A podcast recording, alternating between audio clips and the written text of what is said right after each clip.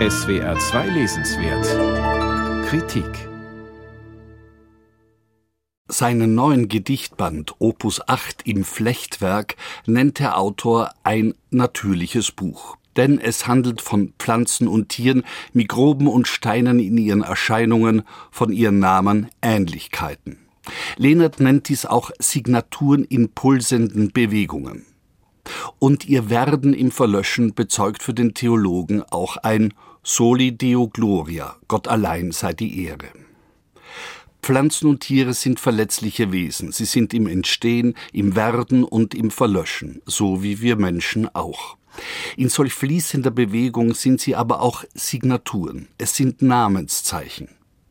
Das lateinische Verb signare meint etwas zu bezeichnen und damit es auch zu versiegeln. Und signare kann auch sich bekreuzigen meinen.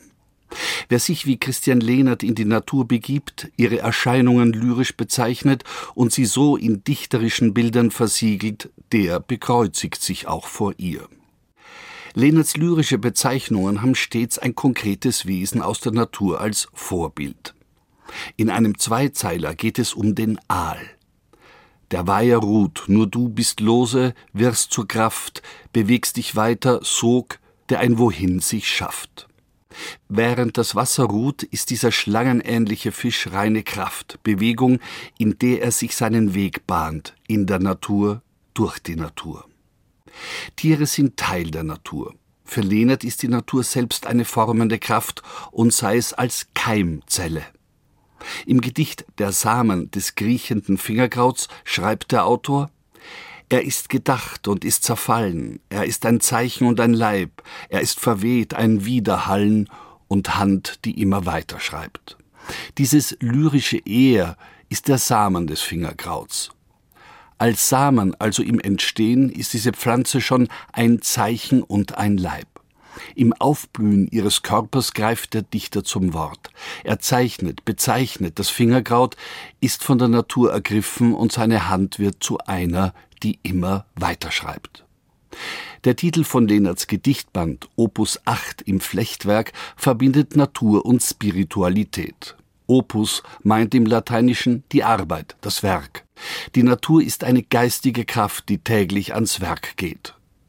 Und das, was sie erschafft, wird in den Gedichten beschrieben. Wenn man die Acht in Opus 8 querlegt, dann erhält man das Zeichen der Unendlichkeit. Es gibt sieben Schöpfungstage, der achte sozusagen gehört den Dichtern, die die Natur bezeichnen und sich vor der Schöpfung bekreuzigen. Denn was sie in der schaffenden Natur sehen, ist ein Flechtwerk, ein Werk stetiger, ja unendlicher Beziehungen. Dieses stete Geflecht von Verbindungen bringt auch belebte und unbelebte Natur zusammen. Zur Thymianpflanze heißt es, sein Duft ein flacher Schlaf versickert im Gestein, das wurzelschwere Licht wächst in den Felsen ein. Der Wohlgeruch der Pflanze durchsetzt die an sich unbelebte Materie, und es scheint, als ob das Licht wie eine sich entfaltende Wurzel den Felsen beleben könnte. Das Daseiende, das Gewesene und das gerade Entstehende bilden ein Flechtwerk der Natur. Lehner zieht seine Aufgabe darin, diese Bewegung in Lyrik nachzuzeichnen. Und dieses Zeichengeben, dieses Signare, ist bei ihm auch ein sich bekreuzigen. Gott als Bezeichnung kommt im Gedichtband Opus 8 im Flechtwerk nicht vor. Muss er auch nicht, er ist ja in der Natur. Christian Lehnert hat all diese Verflechtungen einfühlsam mit poetischer und der Barockdichtung nachempfundenen Sprache naturphilosophisch umsichtig zu Papier gebracht. Natur wird hier nicht ökologisch, sondern sinnlich und sinnhaft betrachtet. Dem Autor sei Dank. Christian Lehnert, Opus 8 im Flechtwerk. Der Gedichtband ist im Surkamp Verlag erschienen. Er hat 117 Seiten und kostet 22 Euro.